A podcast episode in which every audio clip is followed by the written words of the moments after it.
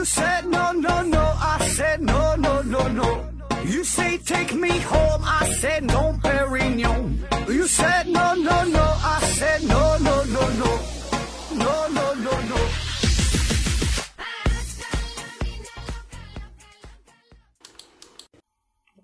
拼命探索，不求果。欢迎您收听思考盒子，还是线上硬广啊？这个听节目送奖品，奖品呢现在好几样，一个呢是美人茶公司提供的五大箱子茶叶，一个是 KK 魔法画家公司提供的五大箱子画笔，还有一个呢是大家学公司提供的五大箱子护眼学习台灯，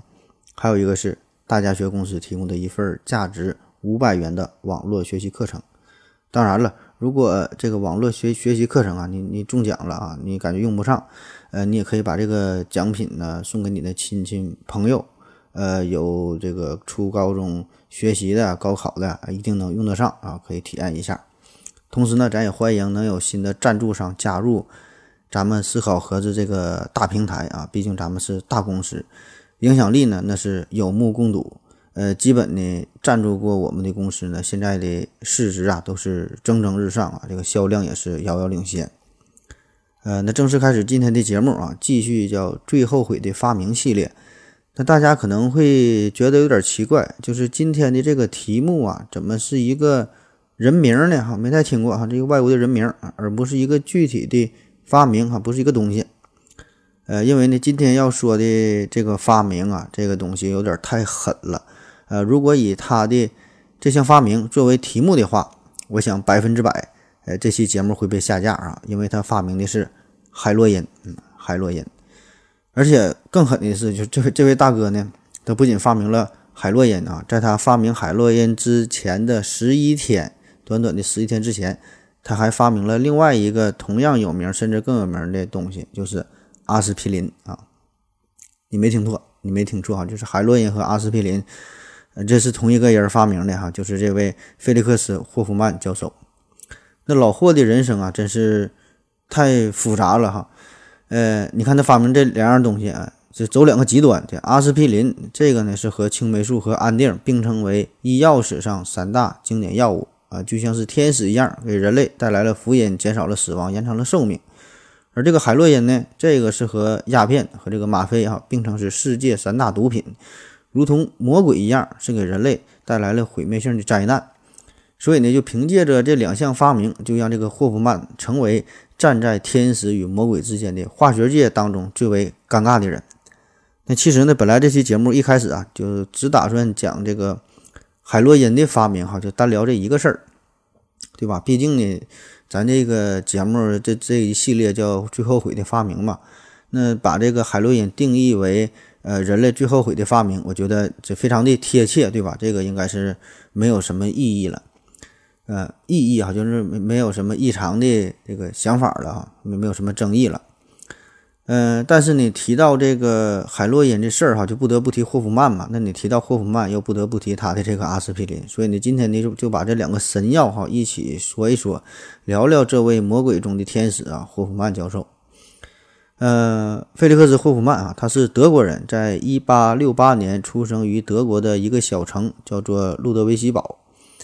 呃，而后呢，是在慕尼黑学习了化学专业。那在一八九四年，他进入到了呃乌珀塔尔的一家颜料公司，在这儿工作，嗯，过着非常普通的生活。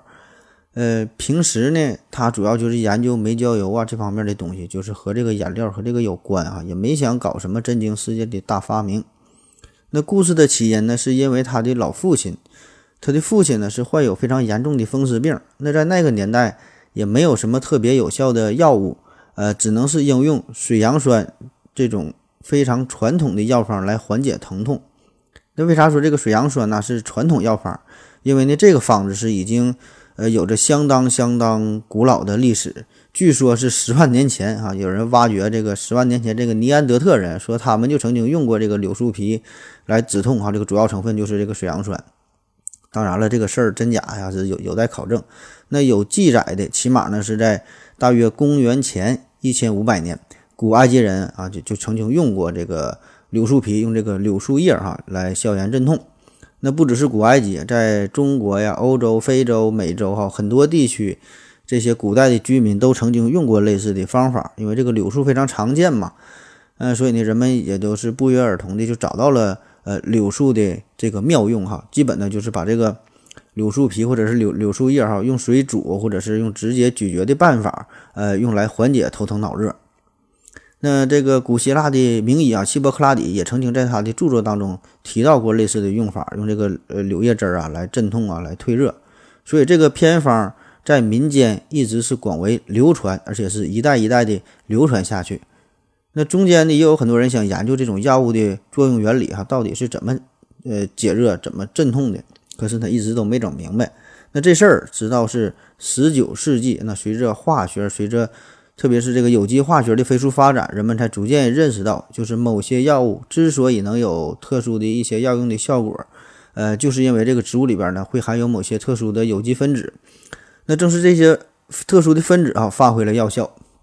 所以呢，化学家们就开始尝试从这个柳树皮当中提取出能够治疗疼痛的这种关键的物质，啊，把其他的那些物质的杂质哈给过滤掉。那这事儿是直到一八二八年。才有法国的药学家雷洛克斯和意大利的化学家呃皮瑞亚啊，他们呢才是成功的从这个柳树皮当中分离出了呃纯的这个活性的成分啊，叫做水杨苷。水杨苷这呢才是算是解开了千古之谜。后来呢，人们又把这种物质加工成叫水杨酸啊，这么回事儿。那在一八七六年，呃，邓迪皇家医院的医生叫约翰呃麦克拉根，他呢在这个《柳叶岛》上发表了。首个呃关于这个水杨酸呃眼泪的一些临床研究，然后呢就是这个研究就是呃发现了水杨苷能够缓解风湿患者的发热和关节疼痛啊，那这《柳叶刀》也是非常有名的医学期刊了，所以这个时候这个研究呢才算是步入正轨，这个水杨酸呢也是一种全全新的身份哈，开始正式的作为解热镇痛啊、治疗关节炎呐、痛风啊等等这些疾病的药物。那所以说呢，这个水杨酸哈，在民间呃流传很广哈，一直都是呃作为解热镇痛药物的一个首选啊。这个就是当时的大背景。那咱说了，这个霍夫曼啊，他老爸也是患有这个风湿病嘛，呃，也就离不开这个水杨酸的应用。可是这个水杨酸呢，有一个非常严重的副作用，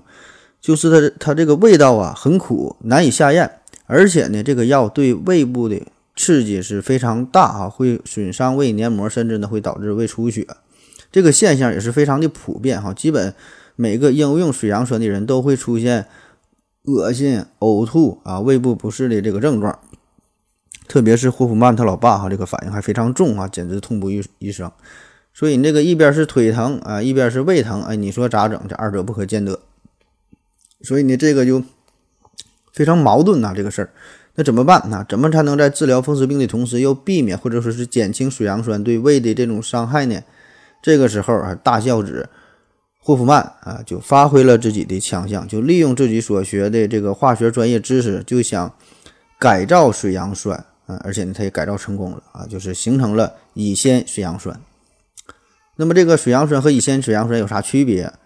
其实呢，就是化学结构呢做了一些细微的调整。那么，从分子结构上来说，这个水杨酸，呃，是磷羟基苯甲酸，而这个乙酰水杨酸呢，就是把这个磷羟基苯甲酸。上边的分羟基上的这个氢原子换成了呃乙酰基啊，当然这个事儿呢，你可以完全忽略掉哈，根本就不用理解，不用听得懂。呃，反正这个结果就是经过这么一换啊，结果它就是保留了水杨酸分子这个发挥作用的这个主要的部分，同时呢，把这个产生副作用的这个部分又给去掉了啊，就没有这个刺激了。那么对于这个新发明，霍夫曼呢是非常的满意啊，很快呢就进行了。很简单、很基础的一个动物实验啊，然后呢，自己还尝了尝，发现动物没死，自己也没死啊，然后呢，就迫不及待的把这个药啊给他老爸吃了啊，他老爸啊也没死啊，他老爸抱着试试看的态度试了一个疗程哈，真不错哈，根本就停不下来，不但是缓解了这个多年的风湿病哈，这回胃也不疼了。那而且这个霍夫曼这个发明哈，更重要的就是原来的水杨酸呢，只能是通过柳树皮呀。呃，绣线菊之类的自然界当中这个植物来提取，所以呢，这个成本还是相对比较高啊，因为有需要这个原料嘛。而这一次这个乙酰水杨酸呢，则是充分利用了人呃人类化工业的发展，呃，就是通过人工合成的方式啊，就这样就可以进行大量的制取。所以这个霍夫曼也也很快就意识到了自己的这个改进呐意义非凡，千年的一个土方子摇身一变，很可能就会成为一个非常可靠的赚钱的商业化的药物，呃，就可以让他从实验室开始走向广大广阔的市场了，就可以面向哈广大的人民群众哈，面向广大的患者了。所以呢，他马上就联系了自己所在的这家公司，就是这个呃染料厂啊。那么这个公司的实验室主任也是药物学的先驱之一，叫做赫尔曼·德赖泽哈。这个人啊，对这个水杨酸呃进行了缜密的研究啊，就是改进后的乙酰水杨酸进行了研究，呃，肯定了它的这个药理作用啊，确实不错。觉得这玩意儿呃可以进行商业化的量产，甚至呢可以拯救呃他们所在的这个企业，因为当时他们所在的这个染料公司这个经营啊，呃。并不景气哈，就是此时呢，他们正面临着这个染料长时间销售停滞的困境啊，企业都快要破产了，快倒闭了。那么这个水杨酸改造成功，立刻就让这个公司眼前一亮，看到了无限的商机。这玩意儿它都属于这个化工产业，对吧？没有什么复杂的技术，你这一个人做实验都能做成功，而且呢，这个成本呢也不高。于是乎呢，就决定要利用这个霍夫曼的这种新药啊，要扭转扭转乾坤。所以呢，这个颜料厂。很快啊，就就做了两件事儿，一个呢就是为这个化学品叫乙酰水杨酸注册了商标，正式命名为命名为阿司匹林。阿司匹林呢，英文哈阿阿阿斯瑞哈，这里边第一个字母 A，这个 A 啊就是代表着乙酰工艺，这个 Spring 哈就斯匹林啊 Spring 就 S P I。SPIR 哈，这个就是呃休闲菊的一个拉丁文的一个缩写，那放在一起呢，就是表示来源于休闲菊这类的乙酰化的水杨酸药物啊，就叫 aspirin。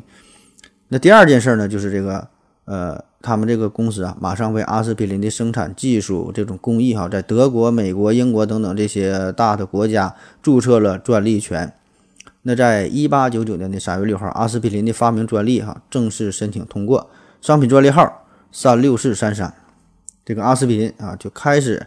呃，在德国呃伍伯伍伯尔塔这个工厂正式的大量的生产起来了。那作为一款商品，申请了专利，注册了商标，那按理来说啊，你想要推广的话啊，大力推广就得开始做广告呗，花重金打广告呗。可是你在这个阿司匹林生产之初，这个颜料厂并没有阿，并没有给这个阿司匹林做什么。广告哈，根本就不用去推广，也不知道是因为资金的原因呢，还是说对于自己的产品过分的自信哈。呃，要说推广，他们的这个方式也是非常的简单粗暴，就是免费的把这个阿司匹林送给呃大大小小的医院里边的医生们使用，嗯，这就叫不看广告看疗效哈，谁用谁知道。那果然这个阿司匹林。很快就是获得了良好的反馈，深受患者的欢迎。那仅仅在两年的时间里，各大出版物有关阿司匹林的文章就多达一百六十篇。这个呢，就让这个阿司匹林在全球范围内哈，这个影响力迅速的扩大。所以你看看人家这个营销手段，比起百年之后啊，咱们现在各种这个拙劣的广告的方式哈，简直是不知道高到哪里去了。那这个好东西自然是就得到了大家的认可呗。那在这其中呢，也是不乏一些名人。呃，帮助这个阿司匹林推广，比如说二十世纪初著名的意大利的歌唱家，呃，卡鲁索，呃，这个人呢，就是因为这个头痛啊，烦恼不已，吃了很多药都不管用。那么在这个服用阿司匹林之后，这个卡鲁索就说呀，这阿司匹林是唯一能够减轻他病痛的药品。还有这个捷克的伟大的作家卡夫卡，把这个阿司匹林呐看得更加神奇，就是写这个《变形记》那个人，这卡夫卡就说哈，这是少有的几种能够减轻人类痛苦的。药品之一哈，夸的有点深了。那在这些大人物的这种宣传和赞誉之下，这个阿司匹林哈是卖的是越来越火。而且这段时期呢，正值是这个专利权保护期嘛，呃，所以你这个染料厂就可以控制这种药物的生产和商业的利益啊。很快就凭借着阿司匹林出色的表现，那在德国乃至欧洲乃至全世乃至全世界啊，这个阿司匹林成为了公认的神药啊。毫不夸张的说。这个阿司匹林也是影响了人类整个二十世纪的进程的，一直到今天，它也是仍在继续。现在呢，也是应用最广泛的解热镇痛的药物啊。对于阿司匹林的研究也是仍在继续当中。据说呢，是在一九六九年，美国宇航员登月这个历史性的时刻，这宇航员兜里啊还揣着这个阿司匹林呢。那依托这个阿司匹林的大卖，这家养料厂呢也是华丽转身，在二十世纪一度呢是成为了德国最大的制药公司，也是世界级的超级制药大厂啊。这个就是现在大名鼎鼎的德国拜耳。那如今呢，它是已经成为了一个庞大的呃医药帝国啊。那么这段故事也是成为了专利保护历史上的一段佳话，就是因为人家当初，呃，很认真的、很早的，就是做了这个阿司匹林药物的专利的注册啊，就很好的保护，所以呢，这就造就了一家世界知名的企业，而且是百年屹立不倒。那以上呢，这个就是关于霍夫曼发明阿司匹林的故事啊。当然，关于阿司匹林的这个发明者这个事儿啊，呃，在科学史上还是颇有争议的啊。首先就是这个，在呃霍夫曼之前，早在1853年，呃，化学家夏尔还有这个弗雷德里克热拉尔啊，就是发现了用这个水杨酸呢和这个呃乙酸酐就可以合成乙酰化的水杨酸。那在一定程度上呢，这个合成物呢也可以缓解人体的疼痛。但是呢，他们呢没能进一步的研究下去，也没能发现他们更多的呃医学上的价值，好像是没能引引起人们的关注，所以这事儿呢就不了了之了。所以呢，这个从客观上来说呢，这个霍夫曼的确不是发明阿司匹林的第一人，呃，但是呢，他的这个推动的作用还是呃值得肯定的。其次呢，就是说这个霍夫曼发现乙酰水杨酸这个过程当中啊，并不是他一个人在战斗。比如说，在这个一九九九年二月二十号，英国《泰晤士报》为了纪念阿司匹林发明一百年，呃，在这上呢就刊登了一篇文章。这篇文章里就报道了，呃，说还有一位科学家叫做亨利希·德莱塞啊，说这个人呢也是霍夫曼的合作者啊，是经过德莱塞和这个霍夫曼呢商量之后才给这个阿司匹林命名的。此外呢，还有人翻案翻案哈，这也是呃很多人都提及的这个事儿，就是这个阿司匹林啊根本就不是霍夫曼。发明的，而是呢，在这个拜耳药厂啊，有一位叫做阿瑟·艾辛格林的犹太裔化化学家发明的。这个人呢是霍夫曼的上级啊，也是拜耳公司的制药组的一个主管。那么这个说法呢，也是得到了很多人的支持。也就是说哈，呃，当时并不是说，并不是因为这个霍夫曼为了父亲的病痛发明了阿司匹林，很可能呢，这个只是一个编撰出来的一个故事而已，让这个剧情显得更加合理。嗯，其实呢，真正的发明者呢叫这个的艾辛格林。这个艾辛格林呢，在一九四九年去世之前，曾经呢写过关于阿司匹林发明这个文章。那么在这篇文章当中，他就回忆到啊，他说这个自己呀才是这个阿司匹林哈，才是这个药物整个实验的真正的主导者，而这个霍夫曼呢，只是他带领的这个团队当中的呃一个成员而已啊，顶多呢算成算是一个操作者哈，就是所有这些工作都是在艾辛格林的指导下才进行的。那为什么大家会把这个艾辛格林给遗忘掉呢？呃，原因呢就是这个艾辛格林呢，他是一个犹太人啊，霍夫曼呢是德国人啊。嗯，当时是霍夫曼是宣称他发明了这个阿司匹林嘛，这个当时这个德国呀正处于一个特殊的时期，就是这个纳粹统治的黑暗时期，所以呢对这个犹太人这个迫害哈是是非非常的严重。那在这种情况之下，狂妄的纳粹统治者呢，根本就是不愿意承认这个阿司匹林的发明者是一个犹太人的这个这个事实，于是就将错就错哈，把这个发明家的这个桂冠啊，就戴到了霍夫曼的头上，就为他们大日耳曼民族哈，就就就往上，呃，这种优优越感哈，就贴金呗。这个艾辛格林呢，当然也是没有任何话语权哈，甚至呢还被关进了集中营。这事儿呢，直到第二次世界大战结束哈，才被苏联红军呃才被解解救出来。那么当这个艾辛格林意识到自己的名字哈，呃被这个抹去的抹去的时候啊，也想重新提起这个事儿哈，重新提起说这个阿司匹林的发明权到底是谁哈。可是呢，这个问题提出没有多久，他就去世了哈，这个事儿呢也就没能引起人们的。注意啊，那直到过了半个多世纪哈，才有英国的一个史学家呃研究了大量的资料之后哈，就是为这个事儿翻案，啊重新添上了艾辛格林的这个名字。但是不管怎么样吧，这个拜耳公司关于最早的呃这个阿司匹林的研究的这个实验记录，确实是霍夫曼所写下来的，而且呢，拜耳呢官方也承认这个霍夫曼嗯是最早的阿司匹林的发明人的这个身份。那至于这个故事的真相到底如何？呃，这个呢，就等着史学家们、科学家们慢慢研究、慢慢破解去吧。反正呢，我们这些吃瓜群众就抱着看热闹不怕事儿大的心态，咱默默关注啊，那就行了。好了，咱们先休息一会儿。我要跟正南去尿尿，你要不要一起去啊？我也要去。哎，风姐，我要跟正南、阿呆一起去尿尿，你要不要一起去啊？嗯，好了啊，喝了口水回来，咱们继续聊。那在霍夫曼发明阿司匹林之后啊，成为了德国公司的大功臣，也就成为了化学界的大名人。但是呢，他却非常的低调啊，事了拂衣去，深藏功与名，继续他的战斗。不过呢，他只藏了十一天，想低调，实力不允许啊，他低调不了。在一八九七年的八月二十一号，霍夫曼呢又在实验室里合成了一种叫做二乙酰吗啡的东西。这个呢，只是在他发明十阿司匹林之后的第十一天啊。那这个二乙酰吗啡这玩意是干啥的？哎，那咱就得先从不那么二乙酰的吗啡说起了。这个吗啡呀，这咱都听过，呃，也是一种毒品，也是医学上会用到的一种镇痛的药物，特别是癌症晚期的患者，可能就会需要用到吗啡了。这个吗啡它在鸦片当中的含量呢，大约有百分之十左右，是从这个鸦片呢。从这里边提取出来的，在公元前一千多年的时候呢，就有应用吗啡呃应用这个鸦片呢来镇痛的记录。但是呢，直到一八零六年，才有德国的化学家泽尔蒂纳将这个吗啡从鸦片当中呢分离提取出来，并且呢起了一个非常迷人的名字，叫做吗啡嘛，英文名叫做 Morphe 哈，是源于古希腊的梦神摩尔普斯啊 m o r p u s 啊。这个和睡神还不一样，这叫梦神啊，他是管管梦、管做梦的啊。其实呢，他是睡神的孩子啊。那从这个吗啡被提取出来之后，人们呢就发现这个吗啡呀有很好的镇痛啊、止咳的作用，广泛的用于创伤、烧伤，甚至是用于这个手术当中。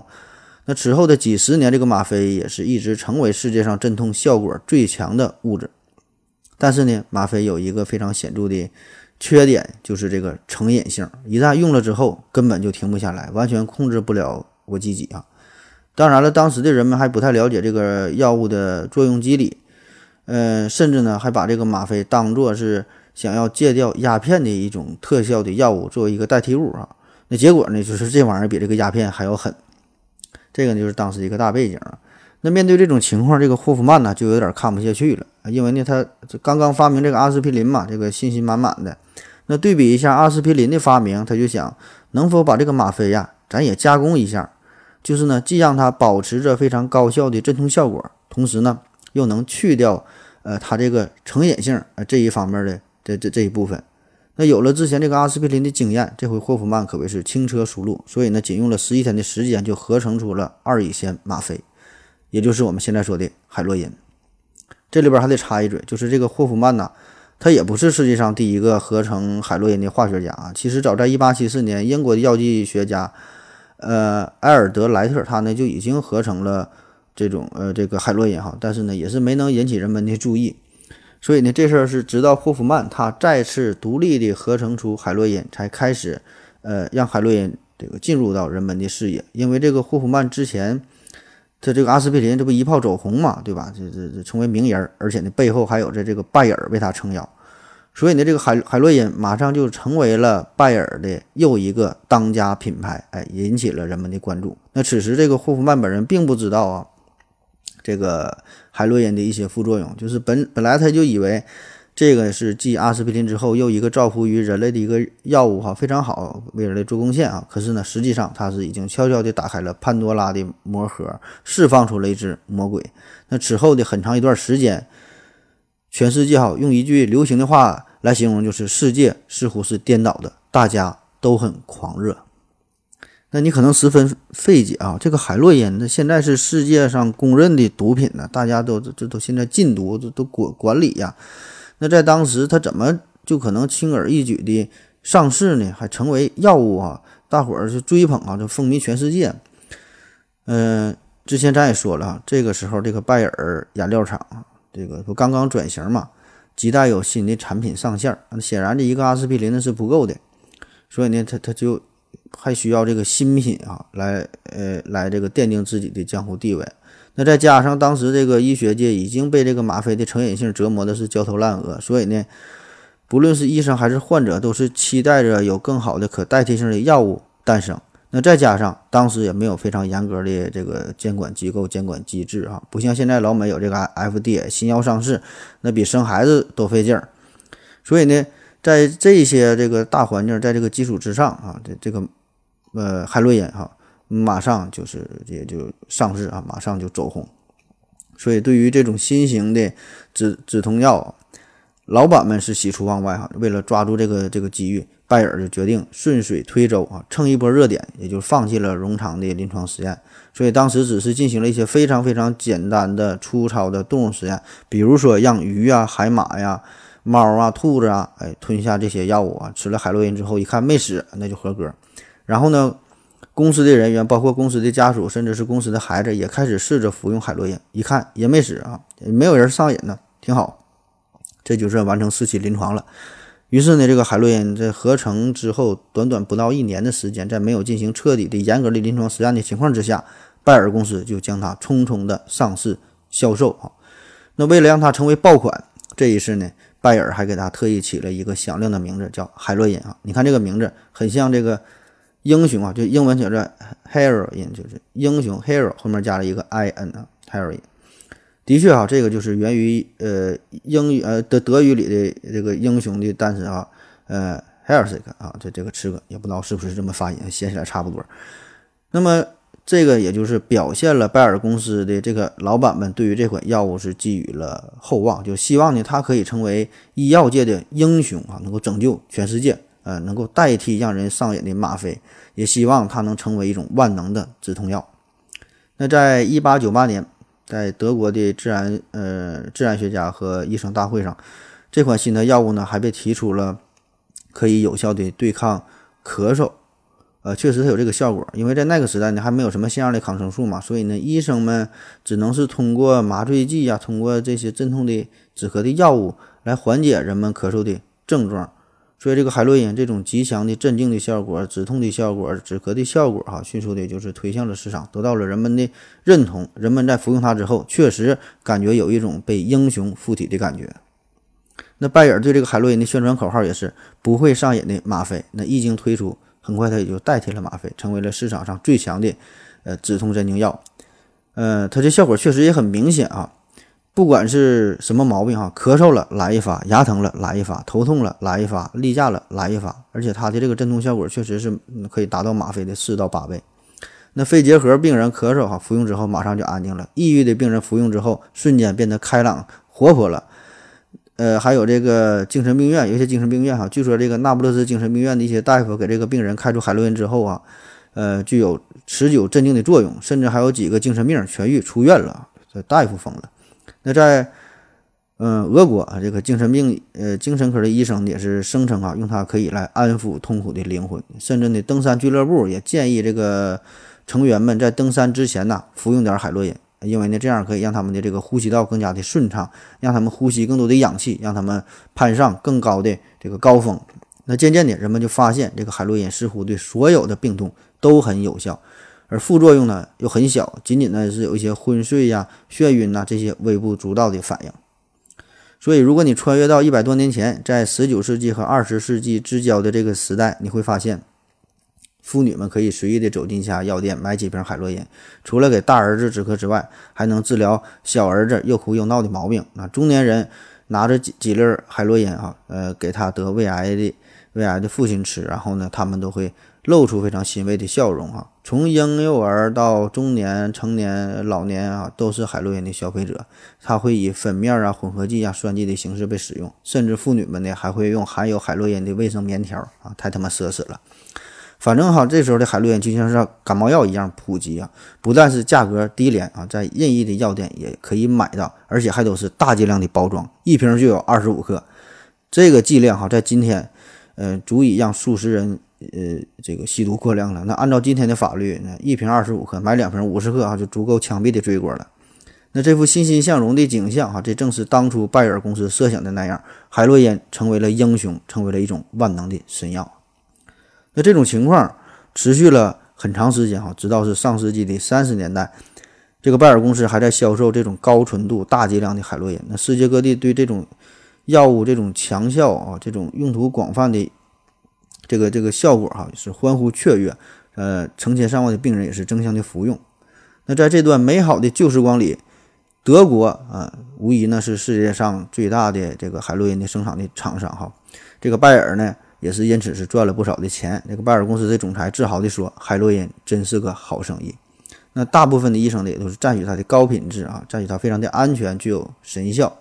在短短的二十多年的时间里呢，拜耳就凭借着海洛因这一个单品，成为了当时世界上最大的制药公司，赚的是盆满钵满。那你可能会好奇哈，那这个药，这拜耳卖了二十多年，用了这么长时间，难道就没有人发现海洛因有成瘾性吗？啊，确实有一些医生呢发现了这个问题哈，也有零星的报道，但是呢，这种病例确实呢还真是。呃，不算特别多啊，因为当时这个病人啊，一次口服的这个剂量呢，呃，只有几毫克，这个剂量并不算大。而更主要的原因呢，就是当时呢采用的这个方式都是口服的制剂的方式，所以呢，这个起效啊就会非常的缓慢而持久，要经过很长的时间呢才能够达到脑部，所以呢，这个服用者并没有非常强烈的快感。呃，只是觉得全身的都很放松啊，所以呢不会有很大的成瘾性，而且呢还可能伴随着一些不适感，所以呢不愿意那种特别大剂量的服用。那好了，那这个海洛因既然这么好，它什么时候它是怎么的变成这个毒品的呢？这是在一九零九年哈，美国通过了白呃排斥吸食鸦片法案，呃说白了呢就是呃对这个鸦片呐，对这个吗啡啊这些毒品的管控是越来越严格了。所以这个传统的毒品呢，就是没法满足了大家的需求，你买不着了。但是你吸毒这事儿，你法律上管控，但是自己根本控制不了自己个儿，那怎么办？就得寻找新的代替途径，哈，找到新的代替品。据说呢，当时美国有十分之一的医生呢，都都有这个吸食鸦片的这个习惯，哈，都是成瘾。可能是他们利用自己的职位之之便，哈，就就吸点儿。呃，当时美国说，据说有数十万的人是离开了吗啡就活不了。那么这个时候呢，正好这个海洛因就是传到了美国嘛。那这些瘾君子，再加上一些喜欢作死的美国人啊，没事也是闲的啊，就把这个目光投向了这个新生事物海洛因，就发现呐，海洛因呢也可以产生新快感，只要你那个吸的多哈，效果还还挺好的。那么为了这种达到这种更爽的这种感觉哈，他们就开始滥用哈。怎么滥用？最开始呢只是增加服用的剂量，后来呢就改变了应用的方式。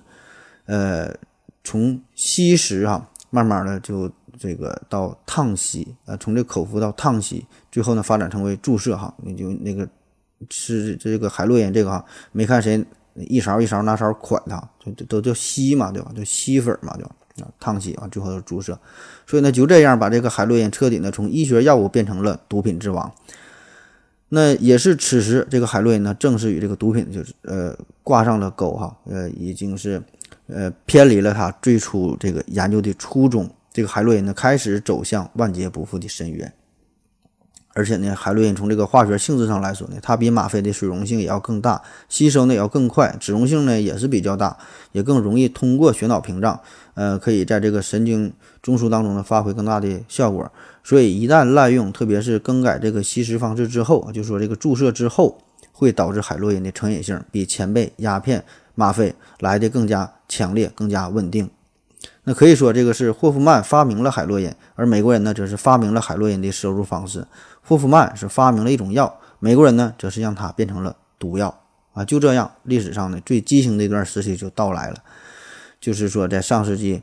三十年代之前。呃，在美国哈，这些瘾君子大可不必偷偷摸摸的在黑暗的角落进行交易啊，可以大摇大摆的去这个药店，花上不多钱就能买到非常精美的玻璃瓶里边装的海洛因，而且这个阿司匹林和这海洛因甚至还会同时出现在一张这个海报之上，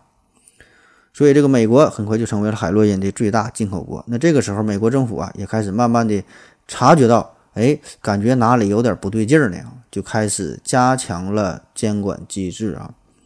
那么对这个处医生的处方权呢，也是严格的限制，不是说想开就能开了，在药店也不是想买就能买了。所以这个时候，海洛因的交易就开始从公开转入到了地下黑市，这个价格也是随之飞涨。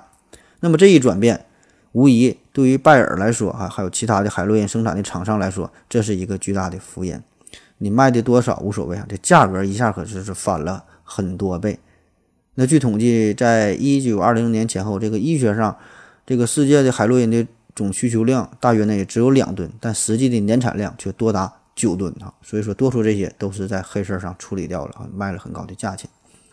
那面对这种情况，难道事件的主要负责人德国拜尔他就真的一点不知道吗？哎，当然不是了。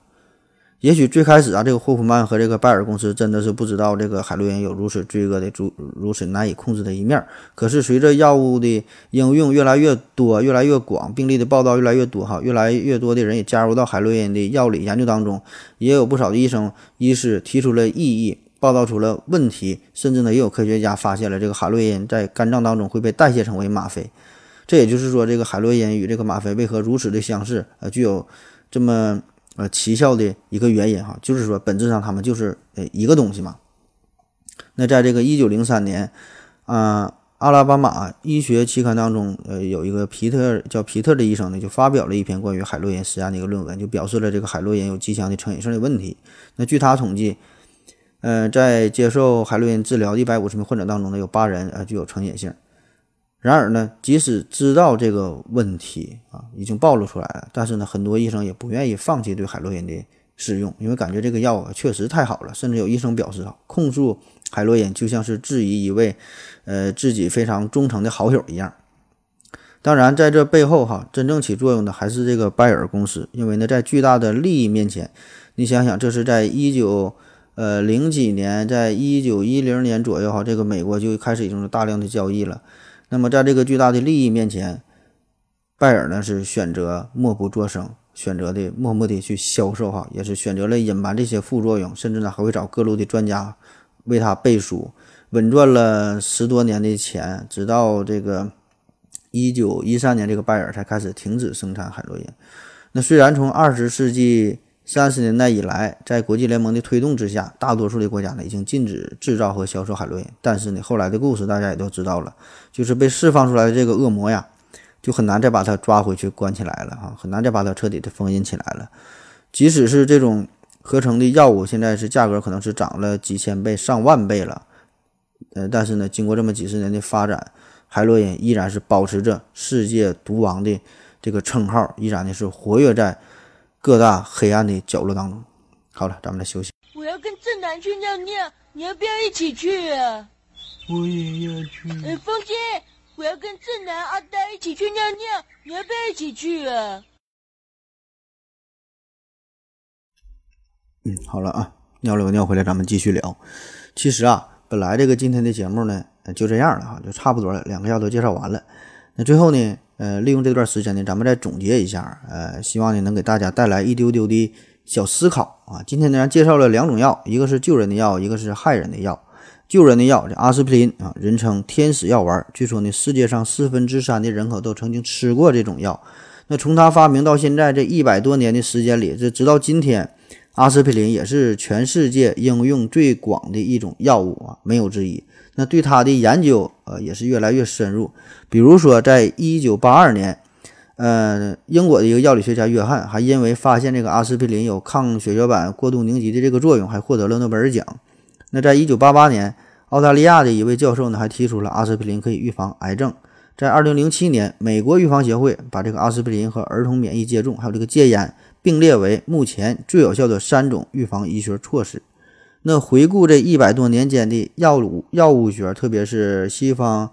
呃，这个药物合成学呀、机理学呀这方面的飞速的发展，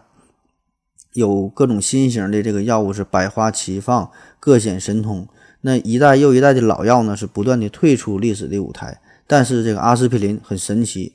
这个老牌经典药物，它的这个江湖地位啊，一直是无法被撼动。那在更新换代的大潮当中呢，依然能够屹立不倒啊，这个没啥可说的啊，确实牛逼。当然，对于阿司匹林的争议啊，也也是不少啊，这个用法用量呢也不一样，呃，有小剂量的、中剂量的、大剂量的、超大剂量的，还有当饭吃的啊。那从这个阿司匹林被捧上神坛之后啊，也不是捧啊，人家确实就是神啊。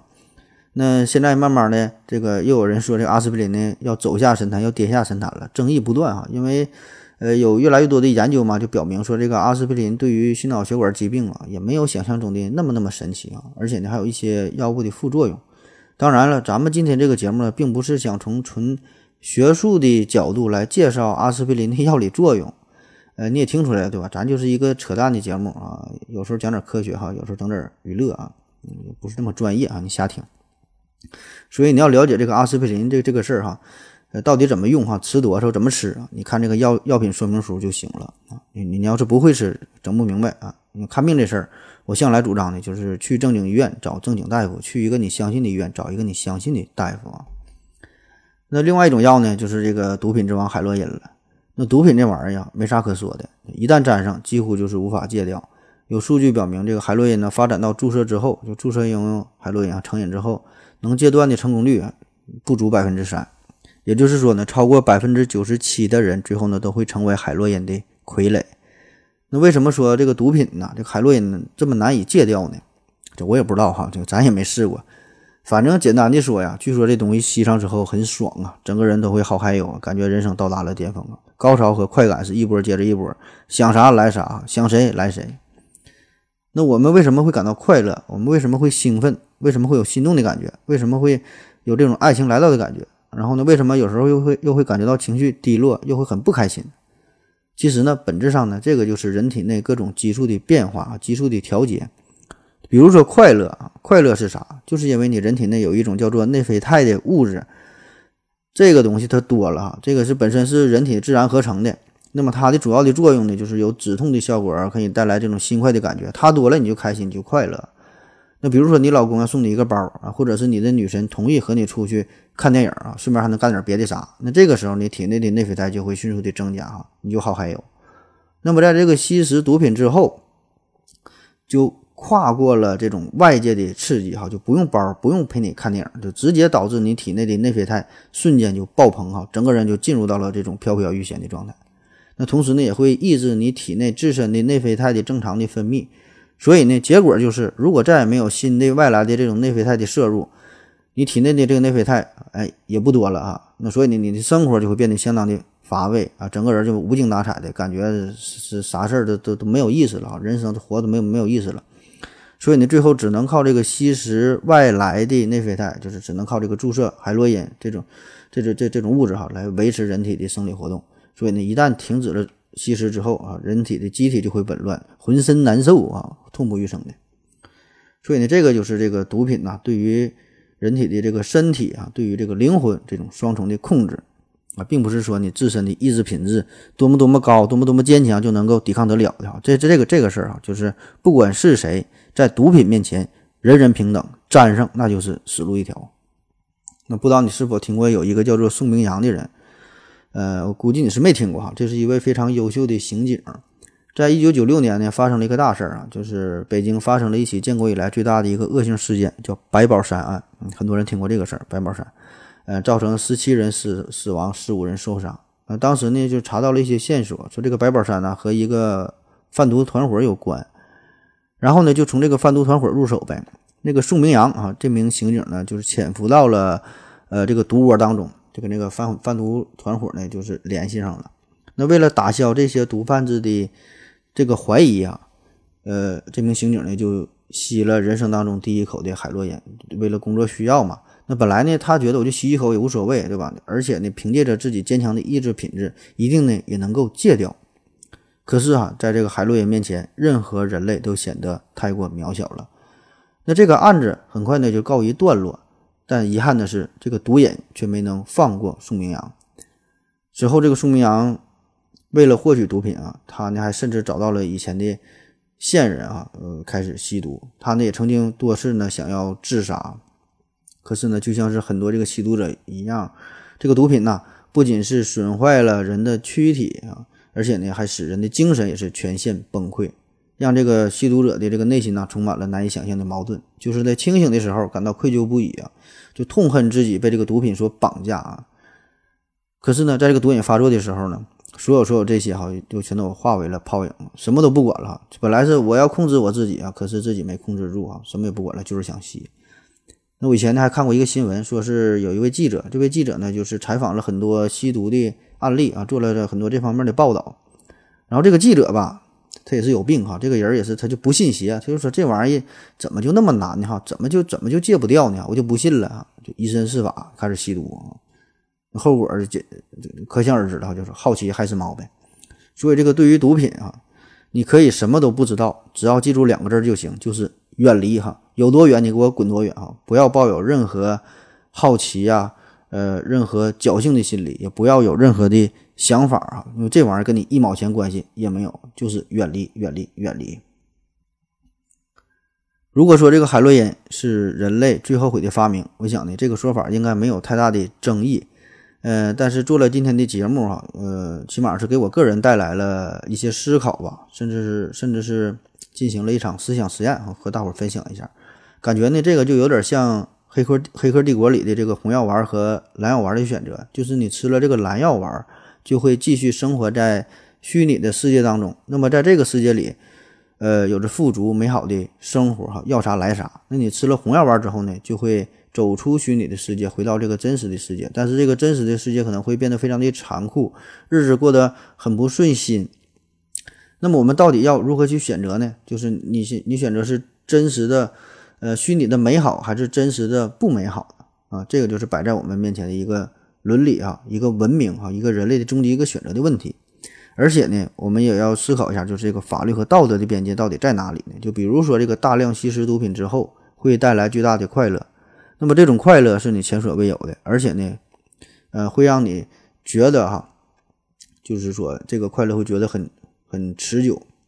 就一直持续到你的死亡。当然，这是一种咱一种假设哈，就是说的吃了毒品之后，可是呢，实际上这个情况就是从外人的角度来看啊。你你持续的快乐这个时间可能只有几分钟，然后你就死掉了。那么面对这种情况，你会去选择吗？那如果有人愿意去选择的话，那么这个事儿合理合法吗？那当然，如果用毒品这个事儿举例子，大多数人可能是无法接受。那我们换一种问法，就是如果，呃，在未来发展的某一天，这个人机结合的技术已经非常的成熟，每个人都可以很简单的成为缸中之脑。然后呢，就可以享受着无与伦比的快乐！但是实际上，这种快乐呢，只是一串程序而已。那么这个时候，你愿意去接受吗？啊，你就是一个南孚电池就能让你高兴好几天啊！实际上这都是假的，你愿意吗？那海洛因的出现呢，就着着实让我们开始要重新审视一下，到底什么是快乐？从这个分子生物学的角度来说，这个快乐呀，只是大脑当中一些化学物质的变化而已，只是一些化学反应。那既然我们有了这种更简单的方式可以获取快乐，那我们为什么要去拒绝呢？你想想，原来呢要通过大量的阅读，通过旅游哈去看更好的风景，吃这个更美味的这个美食才能获得快乐，要付出很多很多的代价。现在只要几个小药丸吃下去，你你你就快乐哈。那难道这事儿有什么不妥呢？啊，为什么就不让呢？你可能会回答了哈，这会让一个人失去理智，变得像动物一样啊。只最后只剩下这种最原始的这种这种追求，甚至呢会去犯罪呀啊，这样让社会也是变得动荡不安。其实呢，这个并不是问题的根本啊，问题的根本就是这个毒品的不可逆性，就是这种成瘾之后不可逆性。那么我们每个人的一生当中都会面对很多很多的选择，比如说你是考牛津，嗯，还是考剑桥；比如说你是定居巴黎，还是想要移民纽约。比如说，你想娶一个芭蕾舞演员，还是娶一个模特啊？你是买劳斯莱斯，还是买宾利？你是喝可口可乐，还是喝雪碧？那对于多数的选择，看似这是终身大事儿，其实也没有那么重要，对吧？大不了从头再来，只要你活着，你就有可能哈，一切就有可能。只要你活着，只要你爱的人还活着，你就可以勇敢的去爱他，哪怕是她老公不愿意。只要你活着，只要你的敌人还活着，你就可以勇敢的去杀了他。比如说，她老公就是你的敌人。那么人生在世，其实呢就是一道又一道的选择题，这个瞎答呗，无所谓，只要活着，你就可以去改变哈，你你就有机会。但是呢，对于毒品这个事儿哈，对于这道选择题来说，你只有一次机会，没法去更改。而且呢，绝大多数人并不是经过深思熟虑、缜密的思考之后去选择吸毒的，而是往往呢是由于呃种种原因，就是更多的是这种无知啊、好奇啊，甚至是被骗哈，做出了这个选择。所以呢，很遗憾的就是，你一旦选择了之后，就再也无法更改答案，只能是一直错下去啊。所以呢，这个才是毒品的可怕之处。所以呢，呃，我的确相信哈，那个事儿可能确实是一件很快乐的事儿，很可能是世界上最快乐的事儿，起码在目前人类所知的，呃，这个大脑这种反应当中，可能确实是一是一件最快乐的事儿。但是呢，我不想去尝试，因为呢，你一旦体验了它之后，世界上就再也没有其他快乐的事儿了。它呢会剥夺你所有所有享受其他快乐的权利，让你呢变得非常的狭隘，变得单调，变得空虚，变得失去了灵魂。那哪怕是炎热的夏日，冰啤酒配烤串都不好使了啊！哪怕是在寒冷的冬季，躲在被窝里看一本书都不好使了。哪怕是和心爱的人一起看日出，哪怕是参加了孩子的毕业典礼，这些这些最美好的这个瞬间，都会让你觉得索然无味，丝毫也提不起兴趣。而每个人的这个生活啊，这一辈子啊，可能会有一千件事，会有一万件事。诚然，这些事儿，这些快乐，不会像外来的内啡肽的那种刺激来的那么快速，来的那么剧烈，来的那么直接。但是你，生活中的这一件一件琐事。都是那么的真实，那么的具体，那么的有厚度，那么的有温度，那么的有质感，又那么的有重量，那么的持久，又那么的悠扬。所以，一边是短暂剧烈的快乐，再配上无尽的空虚、空虚与落寞；另一边呢，是理性与智慧的交织，配合着绵延持久的回甘。你会怎么选呢？最后呢，再说说这个霍夫曼这个人啊，在一九四六年，这个菲利克斯·霍夫曼就是永远的离开我了，离开离开了我们啊，这个非常的悲凉，非常的孤独，因为他的一生都是献给了化学事业，一辈子没结婚，也没有孩子，嗯，而且虽然他是发明了阿司匹林，但是此时啊，在在他生命的最后这一刻，更多的人记得的却是他发明这个海洛因啊，所以呢，这也是背着骂名，嗯，离开了人世。而且呢，这个时候他的老东家就是这个德国拜耳，呃，他早已经是跻身成为世界一流的制药厂商啊。那遥想当年是凭借着霍夫曼的发明，这个阿司匹林和这个海洛因的大小王啊，让这个拜耳的这个研制厂的颜料厂是扭转乾坤，打造了这艘制造呃制药厂行业的航母。可是呢，在这个霍夫曼永远离开的那一天，拜耳公司呢却没有任何表示。呃，连一份讣告也没有发出，好像和他一点关系也没有。那对于这个霍夫曼的这个传奇的一生啊，呃，很多人会评价说呀，这个就是人性的多面啊，这人呢都很复杂啊，又说他是天使和魔鬼的混合体，叫一念成佛，一念成魔，还有什么善恶就在一念之间哈，等等这些说法。其实呢，我倒觉得吧，这个事儿他的这个发明和人性啊没有任何关系，因为他搞这个发明的时候。就是纯纯的想研究一种新药，就是想造福于人类，并不是说他先发现这个发明出来这个阿司匹林呢，发明出来这种救人的药，然后觉得我再发明一个害人的药吧，我再整个海洛因吧，让你们上瘾啊，这根本不是这么想的。所以这个事儿跟人性没有啥关系啊，你就是一个单纯的发明而已。就是这个事儿确实很神奇，但是呢，不要把它给妖魔化了。好了，今天的节目就这样了，感谢您各位的收听啊，谢谢大家，再见。